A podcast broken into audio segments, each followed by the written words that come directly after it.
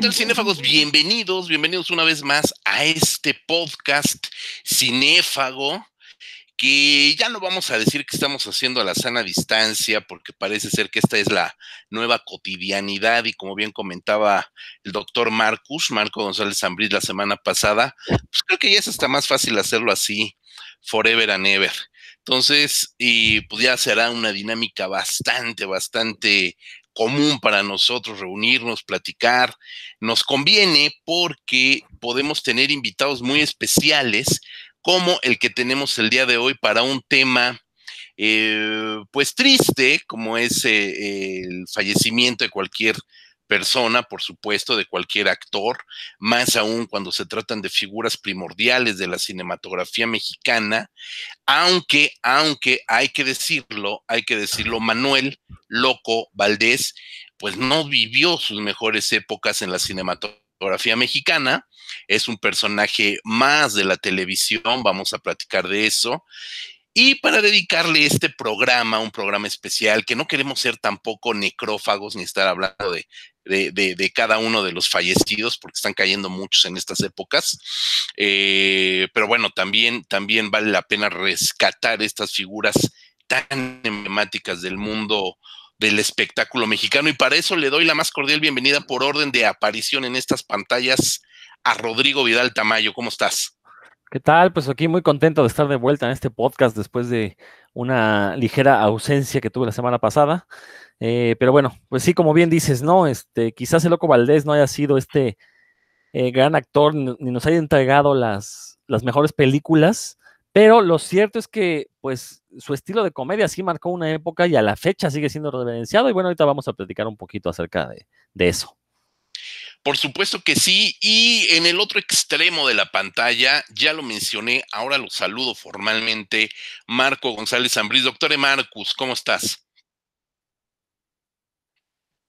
Bien, bien, acá este, pues, como siempre ya como es costumbre conectándonos.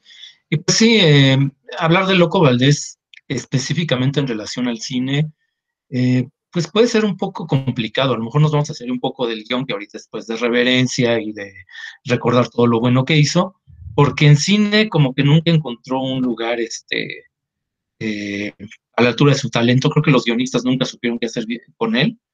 Entonces, bueno, a lo mejor no hay tanto en cuanto a cine de que hablar, pero es algo, algo serio. Algo saldrá, mi querido doctor Marcus. Y le doy la más cordial bienvenida a un viejo conocido de todos ustedes y más de todos nosotros, Octavio Serra, que ustedes lo escuchan, lo ven y lo asocian a nuestra página Cinefagia, porque es el productor originalmente es el productor de los podcasts, de los programas de radio que hemos tenido, la mayoría de ellos, del videoblog que tuvimos ya varias temporadas. Octavio siempre se ha mantenido eh, detrás de los micrófonos, ejecutando su sabio arte de la producción, pero hoy, como buen eh, fanático, fan y redento de Manuel el Loco Valdés, de quien porta las mismas cejas, decidimos que no habría mejor voz que la suya para platicar con él de este singular personaje. Octavio, ¿cómo estás? Te saludo. Hey, ¿cómo están? Muy bien, muchas gracias por la invitación. Este, pues es un gusto estar de nuevo por acá, ahora en esta nueva normalidad de producciones cinéfagas. Y sí, este, pues triste y contento a la vez. Triste porque, bueno, pues ya falleció don Manuel el Loco Valdés, pero contento en el sentido de, hacerle un homenaje, ¿no? Y celebrar justamente el espíritu que bien llevó el Loco Valdés de toda la familia Valdés, bueno, al menos de los hermanos Valdés, ¿no? Que hicieron una, digamos, una especie de dinastía audiovisual, ya no, no solamente cinematográfica, sino audiovisual, este, en la cultura mexicana. Es correcto, la dinastía que hasta la fecha todavía continúa, creo que aquí coincidimos los cuatro y seguramente coinciden muchos de ustedes que nos están escuchando, la actual dinastía Valdés pues es bastante, bastante lamentable, hay que decirlo, pero eh, la, el árbol original de la familia Valdés eh, se compone de nueve integrantes, nueve, nueve integrantes, de los cuales cuatro se dedicaron al cine eh, y la televisión también, por supuesto, cine y televisión. Tres de ellos muy, muy exitosos. El cuarto de ellos, el ratón Valdés, no tuvo tanta salida ni en televisión ni, ni en cine. Fue el menos, eh, visto, vamos a, dejarlo así, sin ser ofensivo ni mucho menos a su memoria, fue el menos visto. Y sin lugar a dudas, la tercia de haces son Germán Valdés Tintán, evidentemente, eh, por orden de, de nacimiento, después Ramón Valdés y finalmente el más joven de ellos, nuestro querido Fernando Manuel Alfonso, que eh, gustaban de, bautizar con nombres muy, muy pomposos en aquellas épocas, Fernando Manuel Alfonso Gómez Valdés Castillo, eh, el loco Valdés, ¿no? Él nació en Ciudad Juárez, hay que recordar que el papá de, toda la dinastía era un agente aduanero, motivo por el cual iba y venía y se la pasaba en distintos lugares. Eh, Germán Valdés es chilango o fue chilango y a Loco Valdés le tocó nacer en Ciudad Juárez, Chihuahua, ¿no? Entonces, eso también es muy interesante. Y entrando de lleno, pues, hay que entrarle de lleno al, al personaje, pues fue un, un, un hombre que eh, muy, muy tempranamente se incorpora al mundo del cine, eh, auspiciado, arropado, por supuesto, por su hermano Tintán, el, eh, así hay que decirlo, el más exitoso de los tres hermanos. incluso debuta muy joven, debuta a los 13 años en un, pues como extra, ni siquiera tuvo crédito en, en pantalla hay que decir que eh, el Loco Valdés era 16 años más joven que Tintán. Entonces, cuando Tintán está en el, en el auge de su carrera, en sus películas más gloriosas, pues el Loco Valdés era un adolescente, un puberto adolescente, debutó a los 13 años y se aventó básicamente alrededor de 24, 27 películas sin crédito. Era uno más de tantos extras. Eso sí hay que decirlo, no aplicó aquí el nepotismo de una manera, em, de una manera real, en el sentido de que le diera papeles eh, especiales o que le diera papeles protagónicos a su hermano, sino que Tintán dejó que el loco poco a poco fuera conociendo el terreno y por eso debuta formalmente como Manuel Loco Valdés en la televisión en la primera mitad de los años 50, ¿no? Y ahí es como comienza a ganarse un nombre, a ser el, el, Loco Valdés como tal, durante la primera mitad de los años 50. Entonces él iba al cine prácticamente sin, crédito, de hecho, y ya después en el campeón ciclista en el 57, cuando ya es una figura de la televisión, cuando ya tiene papeles o interpretaciones muy importantes en la televisión, es cuando se incorpora de lleno al cine como tranquilino en un papel secundario del campeón ciclista. Mis queridos Cofrades, Marco González Zambriz, inicia la ronda, por favor.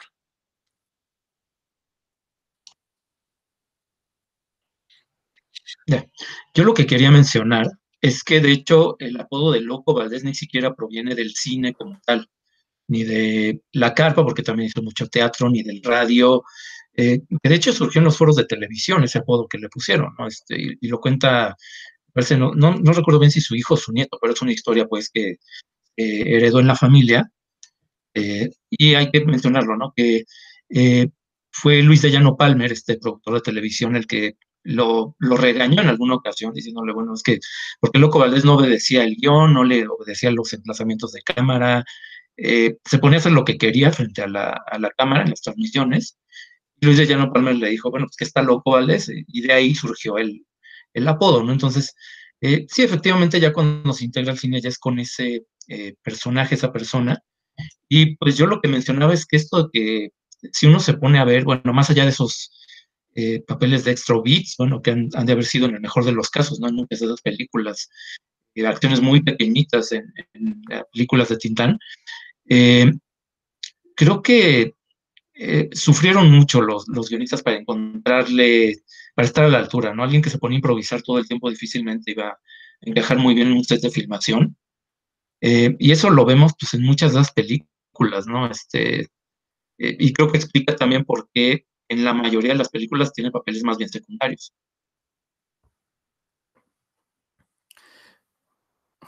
Es correcto, por favor. Octavio, ¿quieres comentar algo? Sí, yo lo que quisiera comentar es justamente que eh, la particularidad de Loco Valdés es, en mi opinión, que en realidad nunca quiso competir con el astro, que era Tintán, ¿no? Su hermano mayor. O sea, él tenía muy bien entendido, pienso yo, eh, la grandeza del hermano, ¿no? La figura, la excepcionalidad que era Tintán como artista cinematográfico, como un artista en realidad, ¿no? Porque, digamos, Tintán eh, eh, saltaba las fronteras de lo cinematográfico y, fue muy versátil también en el campo escénico. Entonces, creo que él nunca intentó competir con eso y eso fue muy inteligente y muy auténtico, digamos, de su parte, pero sí conservaba esta, eh, es lo que se nota, digamos, en su carrera, en toda su carrera, el mismo espíritu, este espíritu de, de los Valdés, al menos de Tintán, quisiera pensar, eh, es un espíritu muy, muy libre, muy lírico, que fue encontrando poco a poco su, lugar, su estilo también de comedia, que era, pues sí, verdadera y auténticamente irreverente. Eh, esta idea de que no siguiera instrucciones eh, muy puntuales, por ejemplo, en un set de televisión, este, y, su capacidad para improvisar para la morcilla, ¿no? Permanente en digamos, que era parte también de su, de su entrenamiento de la carpa y de la familia propiamente, ¿no? Porque era un rasgo de la familia.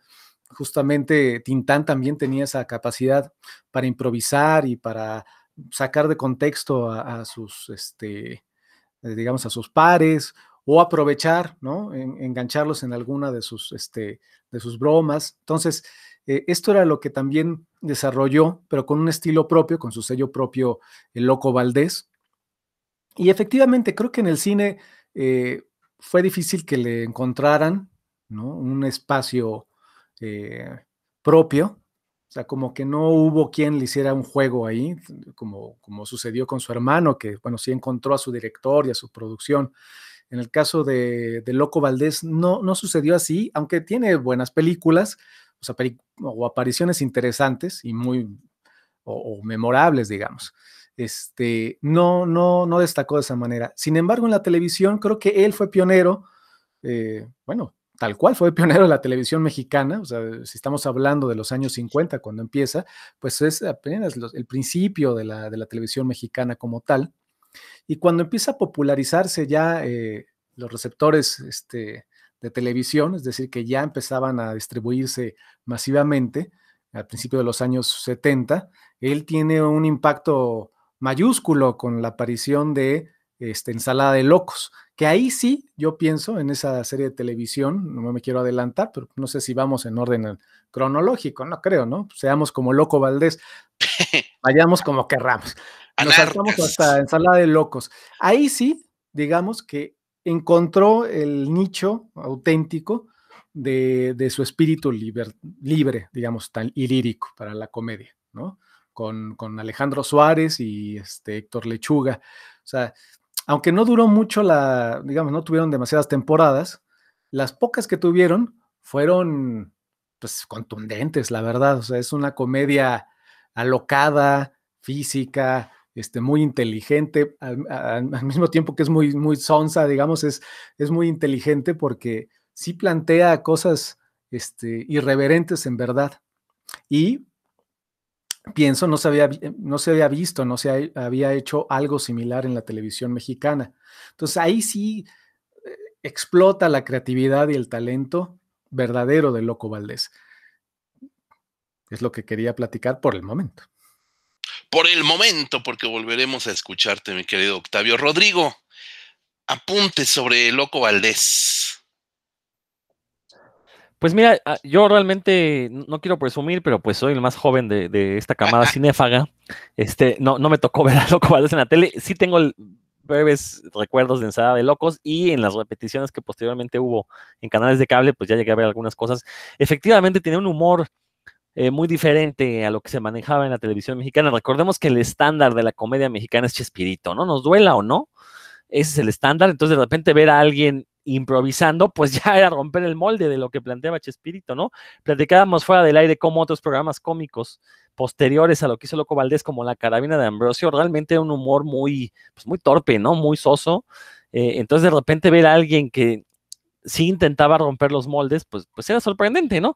Yo en, particular sí quisiera centrarme un poquito más en, en, algunas películas que hizo, en particular aquellas que iban dirigidos a público infantil. Recordemos que Loco Valdés interpretó al Lobito Feroz, este, eh, enfundado en un traje de peluche, eh, acompañado de su escudero el zorrillito, interpretado por el enano Santanón. Y, salió de las todas las películas que se hicieron con estos personajes, él apareció en tres. Y, la verdad son películas muy entrañables, son películas que si uno vio de niño, la verdad es que, pues, e, era básicamente ver cuentos de hadas hechos película, ¿no? Este, básicamente era como ver el programa de Cachirulo, pero en dos horas, en hora y media, dos horas de metraje. Eh, y la verdad es que el personaje que, resaltaba justamente era esta pareja del lobo feroz y el zorrillito. Y yo creo que el, el loco Valdés le supo imprimir una personalidad al, lobo feroz, que hasta la fecha sigue siendo referente para siempre que se intenta poner un lobo feroz en, productos infantiles. Eh, irremediablemente se asocia con la figura del de lobo feroz que interpretó el loco Valdés que insisto, son películas que, pues son cuentos de hadas, ¿no? No, no esperemos este, tramas muy complicadas, pero la verdad es que los valores de producción de esas cintas para la época y pues, sobre todo pensando en cuenta en, el, en la idiosincrasia mexicana, pues eran bastante grandes, ¿no? Por ahí veíamos villas tipo suizo, este, podemos ver gente vestida como si estuvieran en el Tirol, eh, y obviamente, pues toda la galería, de monstruos que llegaban a salir en, estas películas, pues para un niño la verdad es que hacía las delicias de, sus fantasías, ¿no? Ver todos estos personajes representados, a lo mejor algunos calcando los modelos que Disney ya nos había este, eh, embutido en el imaginario colectivo, pero insisto, ¿no? El, papel de, Loco Valdés en estas películas se ha vuelto ya un clásico eh, y es, son películas que la verdad yo siempre recomiendo, que siempre que alguien me pregunta qué películas mexicanas le puedo poner a mis hijos, ponle la de la caperucita roja, las de Pulgarcito, todas donde aparezcan el zorrollito y el lobo, porque en serio, son películas inocentes, pero creo que dentro de lo que cabe están muy bien realizadas, ¿no? Entonces, sí quisiera yo ponderar estas películas de Loco Valdés, porque insisto, es un cine eh, que, entra de lleno en el fantástico mexicano, y que la verdad, pues, eh, eh, digo, tiene, tienen su encanto, ¿no? Todavía. Mira, se, se, están peleando la palabra por acá. Hay, hay mucho que, hablar de, Yo quiero nada más. Y se aventó Marcos, te quitó la palabra. Yo quiero nada más. Y nada más quiero hacer un apunte, y es muy puntual. Digo que el personaje que hace referencia a Rodrigo del lobito feroz tuvo una especie de prolongación, aunque no es oficial, cuando el Loco Valdés hizo el doblaje, eh, no sé si solamente en México, en toda Latinoamérica, de la película Hoodwinked, que es como una versión ahí medio postmoderna de Caperucita Roja, una película de 2005, donde pues, el Loco Valdés participa nada más con la voz, pero digo, es, una película, eh, hay más o menos, más o menos lograda. Eh, de todas formas, me parece mejor que la leyenda de la Nahuala, ¿no? Que es este, el, creo que el último trabajo que hizo en cine mexicano, también como actor de voz. Entonces, bueno, era nada más ese datito ahí que quería mencionar, que de alguna manera prolonga esa trilogía que mencionaba Rodrigo. Es correcto, Octavio, por favor. Sí, sobre esa, esa trilogía de Caperucita Roja, que bueno, fue, fue de, este, de Roberto Rodríguez, ¿no? El director Roberto Rodríguez. Eh, o sea, me parece lo que dice Rosco muy interesante. O sea, los valores de producción de la época, hay que recordar que es 1960, ni más ni menos, eh, y que es a color además, ¿no? En Technicolor la, película. Y siempre me quedé pensando, o sea, cuando la vi, después volví, eh, digamos ya después adulto, vi Shrek, me quedé pensando y reflexionando sobre un fenómeno que me parece que se repite varias veces en la historia del cine. Antes de Shrek, o sea, ya lo había hecho el cine mexicano con esa trilogía de películas. O sea, el desparpajo, la aparición de personajes de otros cuentos de hadas, antes de que Shrek y, digamos, Pixar y todas estas este, lo hicieran, ya lo había hecho el cine mexicano. O sea, 40 años antes. Que quede ahí anotado, nada más y que se puede considerar como una deconstrucción de estos cuentos de hadas, porque los tienen que adaptar a la idiosincrasia mexicana, ¿no? Entonces, digo, antes de que lo que mencionas es muy interesante. Sí, es una, es, una locura, por supuesto. nada más complementando el, dato eh, de, Marco, eh, la última, última aparición de Loco Valdés en el cine, eh, su voz por lo menos, fue en Selección Canina, una película en el ambiente pambolero, pero con perros, donde eh, Loco Valdés hacía la voz del lobo, el lobo Perreda, ¿no? también es muy chistoso cómo existe también la referencia a ese personaje entrañable del lobo feroz. Aquí es el, el lobo Perreda, una película del 2015 donde pues ahora sí que la inconfundible voz de, de, Loco Valdés se hace, se hace presente, ¿no? Recordar que Tintán también hizo grandes, grandes doblajes, ¿no? Para las caricaturas, es así, estadounidenses, ¿no? Es, es muy interesante lo que, lo que comentan. Justo tengo en mis manos un libro que quizás les, quizás les suene, quizás les estén familiarizados con él, que es Mostrología del Cine Mexicano. En este, en este libro, eh, del cual por supuesto los autores somos las cuatro voces que están en este podcast, le dedicamos dos entradas de estos eh, monstruos. Hay dos, dos entradas en este almanaque monstrológico a Loco Valdés, uno de ellos con la película que es la, película que, primeramente, primeramente le da em, un estelar, un protagonismo más grande en la pantalla cinematográfica es eh, en, en, el año del 59, Dos fantasmas y una muchacha. Nosotros hablamos de los fantasmas burlones, que es la continuación a esta película, donde justamente Tintán y el Loco Valdés interpretan a dos eh, fantasmas que están atrapados en un teatro abandonado y pues ahí se la pasan pues bastante, bastante, bastante chévere, ¿no? Habría que decirlo. Y por supuesto el lobo feroz en nuestro capítulo de, de, dedicado a los peluches, como le pusimos ahí a, este capítulo y que tenemos una foto preciosa aquí, un estilo maravilloso de Caperucita, Caperucita Roja con eh, perdón, con Manuel el Loco Valdés como el lobo feroz, ¿no? Y hacemos referencia, por supuesto, a, Rafael Muñoz, el enano Santanós, Santanón, perdón, como el zorrito, ¿no?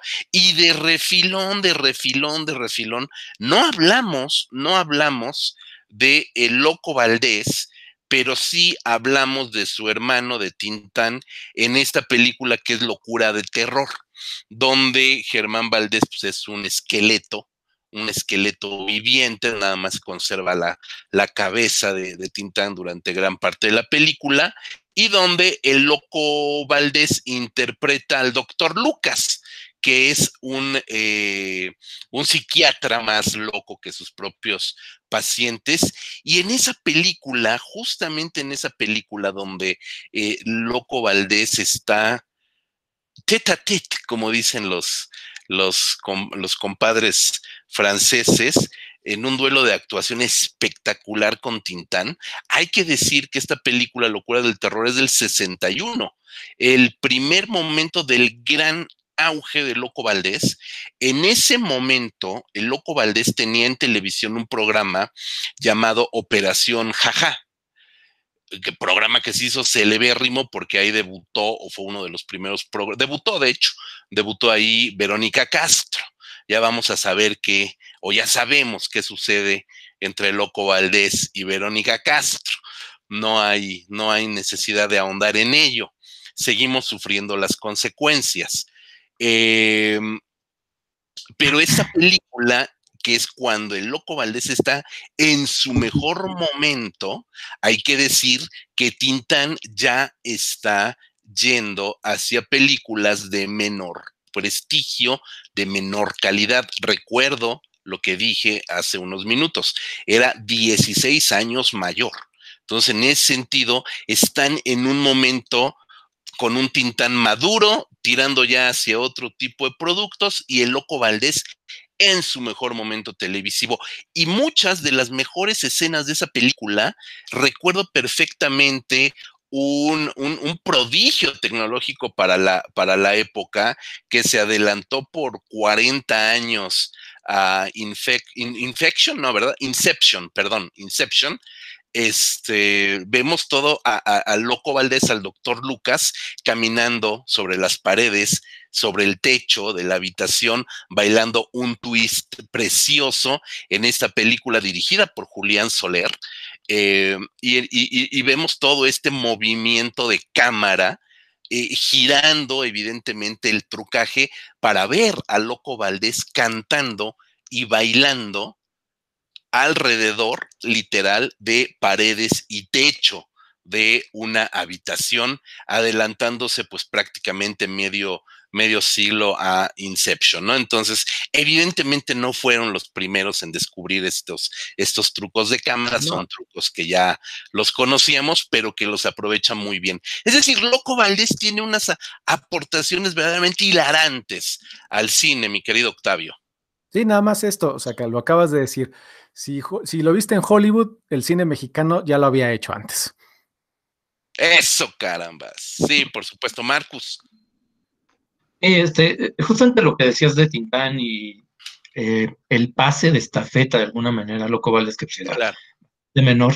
Eh, creo que no es, no es gratuito que la película que más recordemos de Loco Valdés es justamente lo de Tintán, ¿no? Que creo que la es de donde sale su canción emblemática, que es El médico brujo, que ya mencionaste el título, fantasmas de una muchacha, que porque ahí es el loco Valdés, creo que al interactuar con su hermano, eh, sabía como hasta dónde podía llegar, ¿no? Tenía esa referencia de, ah, bueno, por esta ocasión Tintán es como el tranquilo, sigue siendo cómico, pero es como el straight man, es como el que da la pauta para que el, el que verdaderamente está este, desquiciado, que es el loco Valdés, eh, se brinque totalmente las trancas, ¿no? Y justamente en la canción esta, pues es, este, eh, es muy evidente, ¿no? Es una canción, en la versión que vemos en la película, porque no es exactamente la misma que luego se editó en, discos, tiene un montón de referencias, este, de estereotipos, de cosas que, digo, no sé si algún sector del público ahorita lo puede ver hasta como ofensivo, porque por ahí tiene unas cuestiones... Seguramente.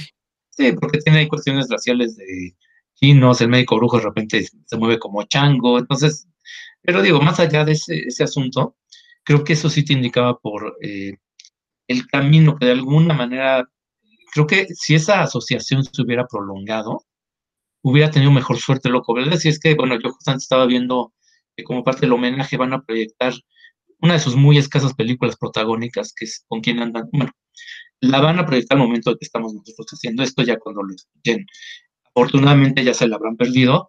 Eh, me refiero a la película Con quién andan nuestros locos, que es verdaderamente lamentable, ni modo, hay que hablar bien de, hay que pero pues no hay manera, no es que no, entiendo que la pasan porque es de las pocas que él es protagonista absoluto, pero la película es malísima, a pesar de tener guion de José Revueltas, este, y eso me refería yo con que no sabían, creo que, cómo, cómo agarrarlo, ¿no? Este, la película, bueno, muy realmente trata de un millonario, un joven millonario excéntrico que se enamora por él de una cabaretera que es Rosa Carmina y pues se hace pasar por diferentes personajes como para ¿no? Que creo que fue lo único que se les ocurrió a los guionistas para que Loco Valdés se, disfrazara de torero y de, viejito, este, pero eh, digo, eh, la verdad es que sí, la película eh, ejemplifica creo que lo difícil que fue este encontrar al, encontrarle un, acomodo a Loco Valdés, ¿no? Este, hay otras ya después que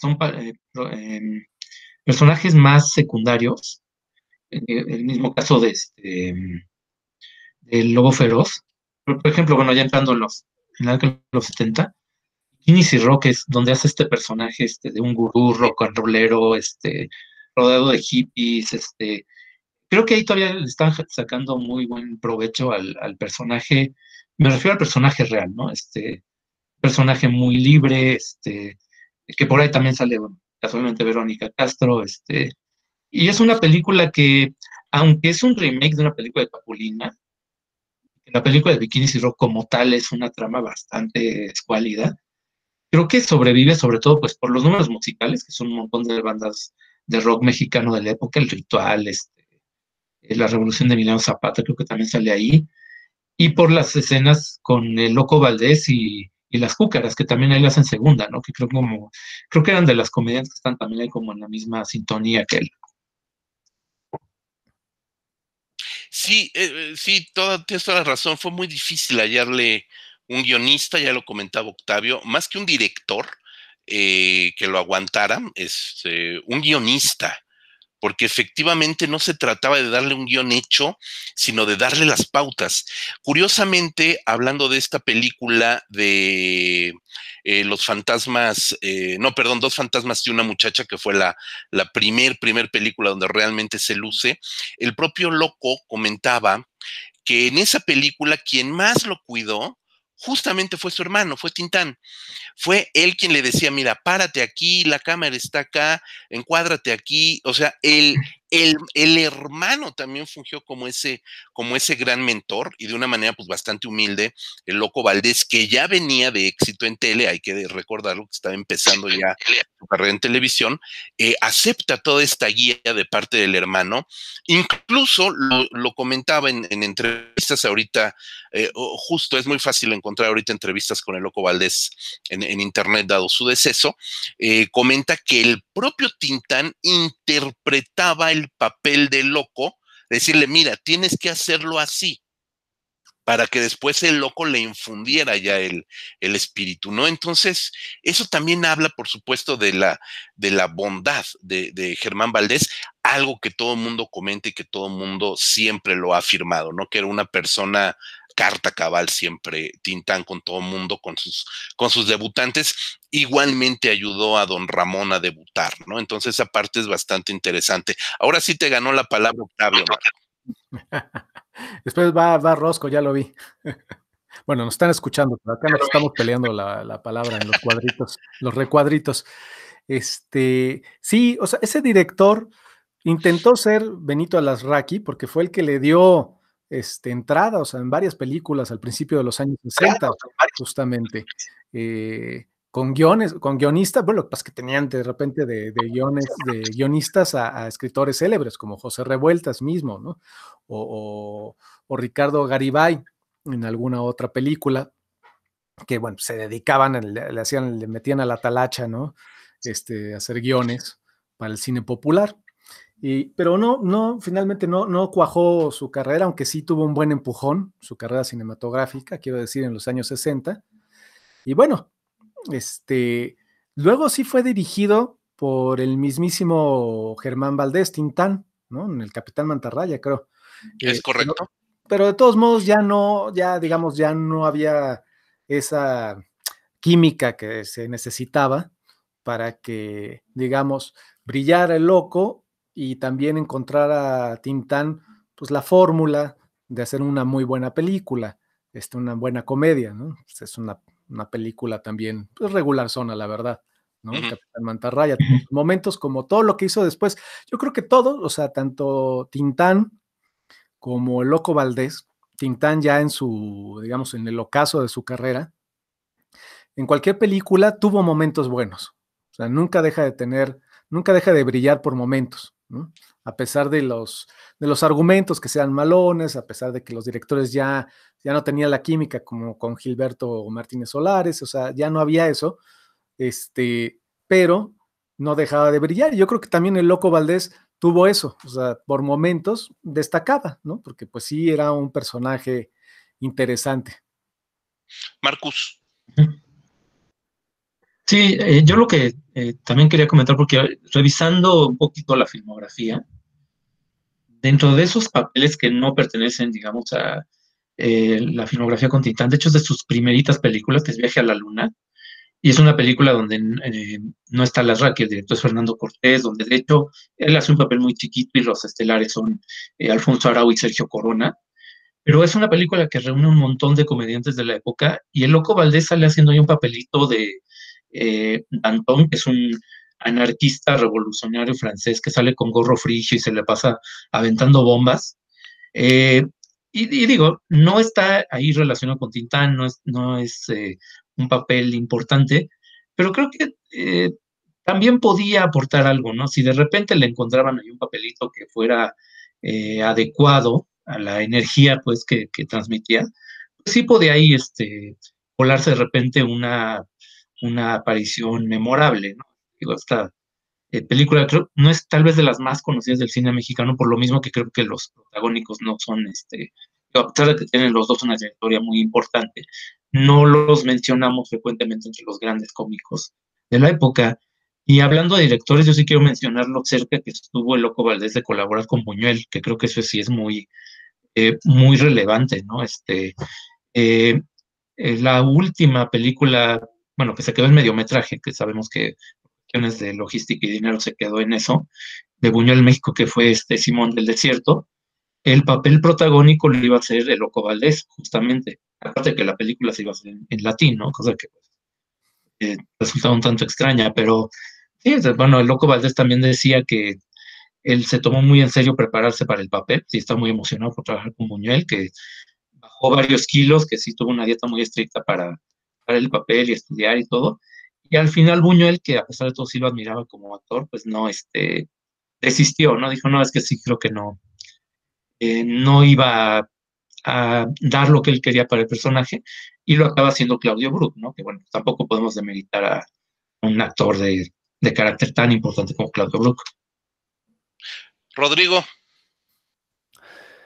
Eh, bueno, yo, ya me quería salir un poquito del tema de sus primeras películas y más bien hablar de eh, las últimas, porque digo, recordar que pues, el cine mexicano después de ese nuevo cine mexicano en los años 70, pues encontró su verdadera taquilla en las películas de, ficheras y, las sexicomedias, y pues el loco Valdés también tuvo que entrarle, ¿no? También como que le afectó esta cuestión del ser comediante, como que eh, le impedía ser reconocido como un artista fino, por poner una palabra, y pues entra de lleno estas películas, ¿no? Haciendo las tres partes de la pulquería, este, Las Tentadoras, Muñecas de Medianoche, bueno, varias películas que ya entran en, esta, en este declive del cine mexicano.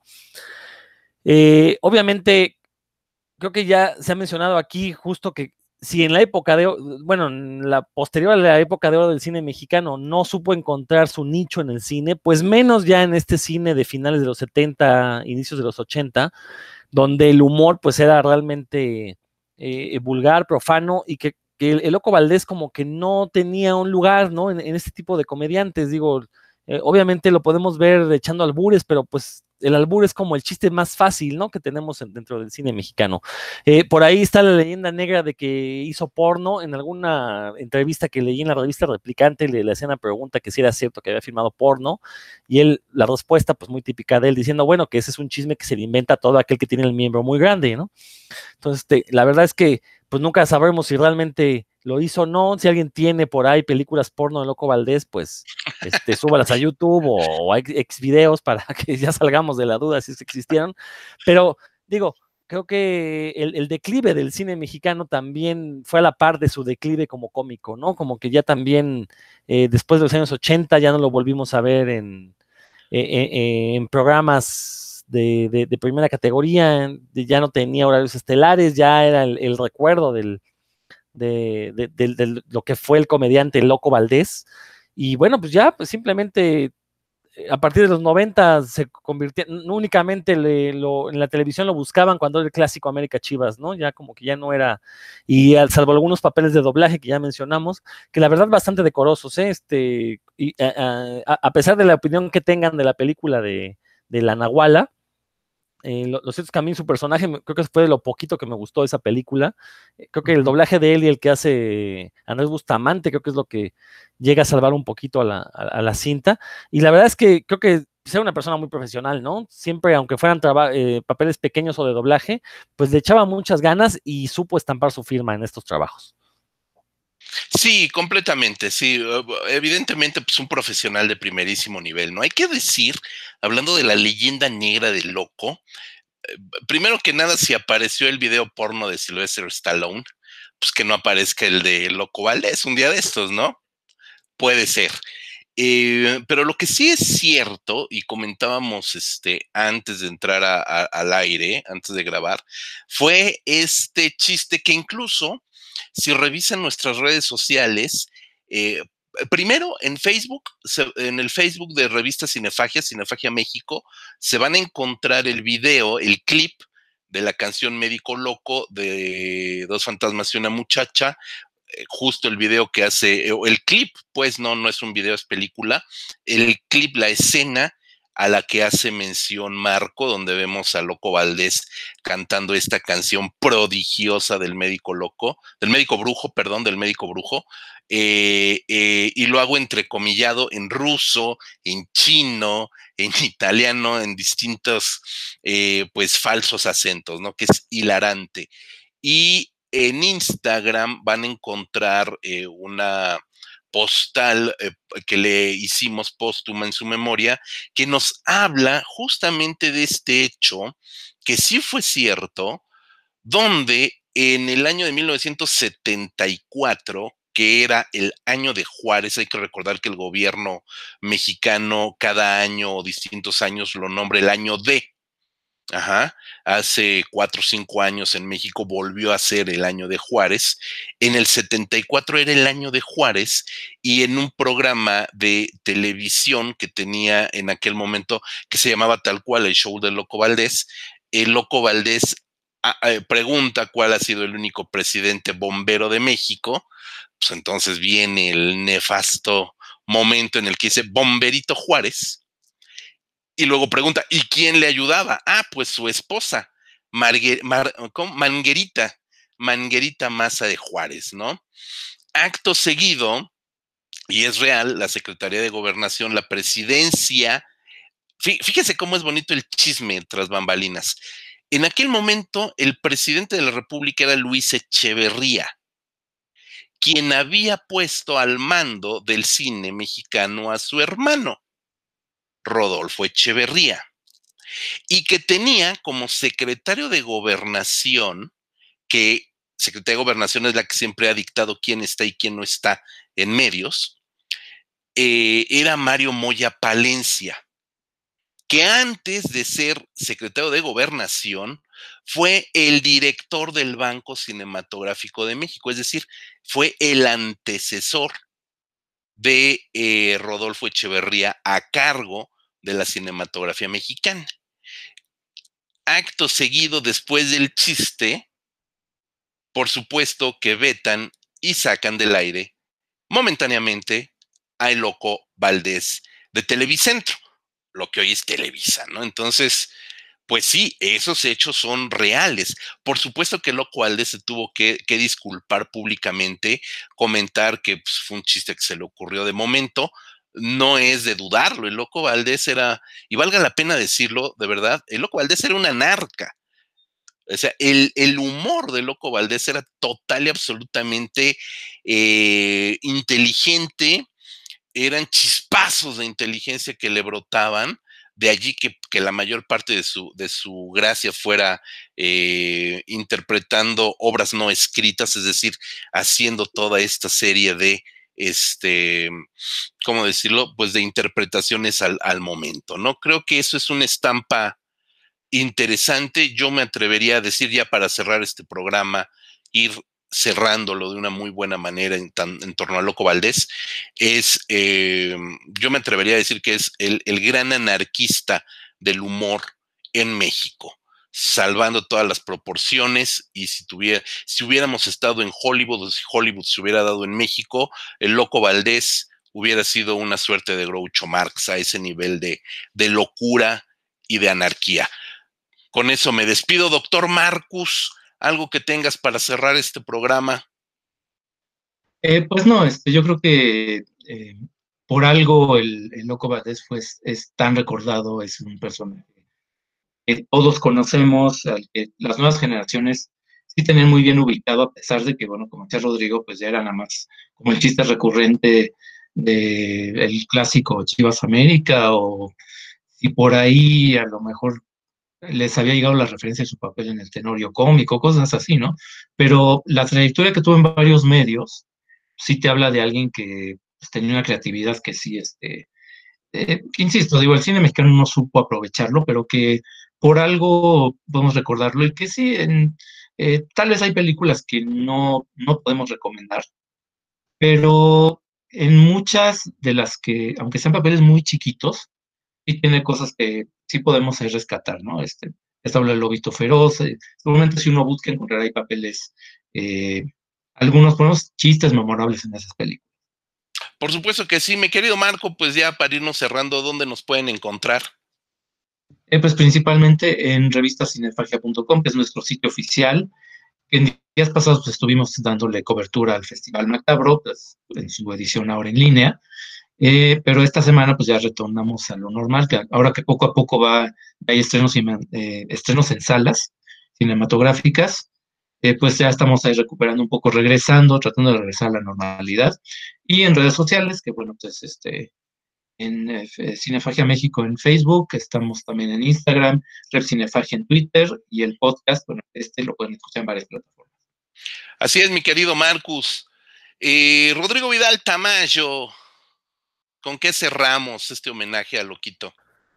Ah, pues más que homenaje, poner en su justa dimensión a, un personaje que siempre que se mueren, pues eran los mejores actores del mundo, ¿no? Los mejores artistas, ¿no? Este, lo cierto es que Loco Valdés sí quizás rompió algunos moldes, pero a final de cuentas, pues fue parte de la farándula mexicana que siempre ha sufrido censura, siempre ha sufrido, y una autocensura, que es, que es peor, ¿no? O sea, lo dije al inicio, el, la comedia mexicana está definida por Chespirito y, ese humorismo blanco, entre comillas, ¿no? Este, entonces, pues, que de repente surjan personajes que intentan romper esos moldes, pues es de agradecer. Desgraciadamente, el propio sistema farandulero mexicano, pues los limita. Y lo que dijiste es cierto, José Luis, o sea, de haber, de, haber tenido México una industria cinematográfica mucho más abierta, y creo que Loco Valdés habría sido uno de los referentes cómicos eh, indudables del cine mexicano, ¿no? Y, pues nada más los quiero invitar, además de este podcast de Cinefagia, tenemos nuestro podcast hermano Puros Cuentos, lo encuentran en el mismo canal de Revista Cinefagia, en los sitios donde se suelen escuchar podcast. Eh, Puros Cuentos es un programa dedicado a los cómics y toda la cultura ñoña que les rodea. Y pues con eso me despido, nos estamos escuchando en siguientes emisiones. Mi querido Rodrigo, un gusto como siempre haber tenido por acá. Eh, Octavio Serra, productor y amigo querido, Em, es un gusto haberte tenido por primera vez en 17 años frente a los micrófonos y no detrás de ellos. Bueno, es igual un gusto para mí compartir el micrófono de esta manera virtual, ¿verdad? Este, y bueno, pues nada, recordando al Loco Valdés como, como la figura que fue de la cultura popular mexicana, de la cultura de los medios mexicanos, como dice rosco de la farándula mexicana, básicamente, ya en sus últimos años, que de alguna manera sobrevivió, aunque ya no tuvo mucho trabajo, digamos, en medios, eh, su, digamos, su estela creativa continuó, permaneció, por alguna razón, tal vez hasta por mera iconografía, sobrevivió la idea, la noción de un Manuel Loco Valdés durante este tiempo. Y por eso su, fallecimiento pues cobra relevancia. Cobra relevancia, se tuvo que morir el loquito para que estuvieras con nosotros en el micrófono. Este, tú tenías discos, incluso tu, tu amor por el loco te hizo tener por ahí algunos acetatos, ¿no? Me acuerdo que tenías. Sí, o sea, que son difíciles de, de, encontrar, por ahí todavía tengo algunos acetatos de Tintán, por supuesto, y también del, del loco Valdés, de esas curiosidades que uno se va encontrando en la vida. Pues mire, está increíble. Eh, Octavio, te agradezco muchísimo, de verdad, este, que hayas estado con nosotros. Em, finalmente, pues sí, coincido, bueno, repito, reitero y coincido con Rodrigo. Si Loco Valdés, y vamos a extenderlo, si Germán Valdés Tintán, Manuel Loco Valdés y Don Ramón Valdés eh, hubieran estado en una mejor situación, en una mejor industria o en otro país, hubieran estado al nivel de los hermanos Marx de verdad, de verdad, no me muerdo la lengua al decirlo, un humor irreverente, un humor eh, cáustico, el de Loco Valdés mucho más, eh, un humor anarca, un humor loco, de verdad. Eh, yo soy José Luis Ortega y con esto despedimos a Manuel el Loco Valdés. Twitter, Facebook, Instagram, YouTube, Spotify, iTunes. Búsquenos como revista Cinefagia, de verdad que se van a divertir y encontrar cosas muy, muy interesantes. Nos escuchamos la siguiente semana. Hasta la próxima.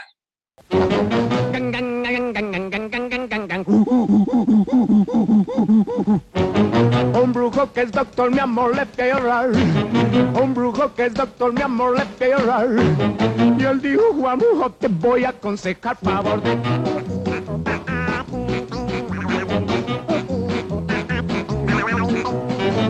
El brujo confesé tus legendas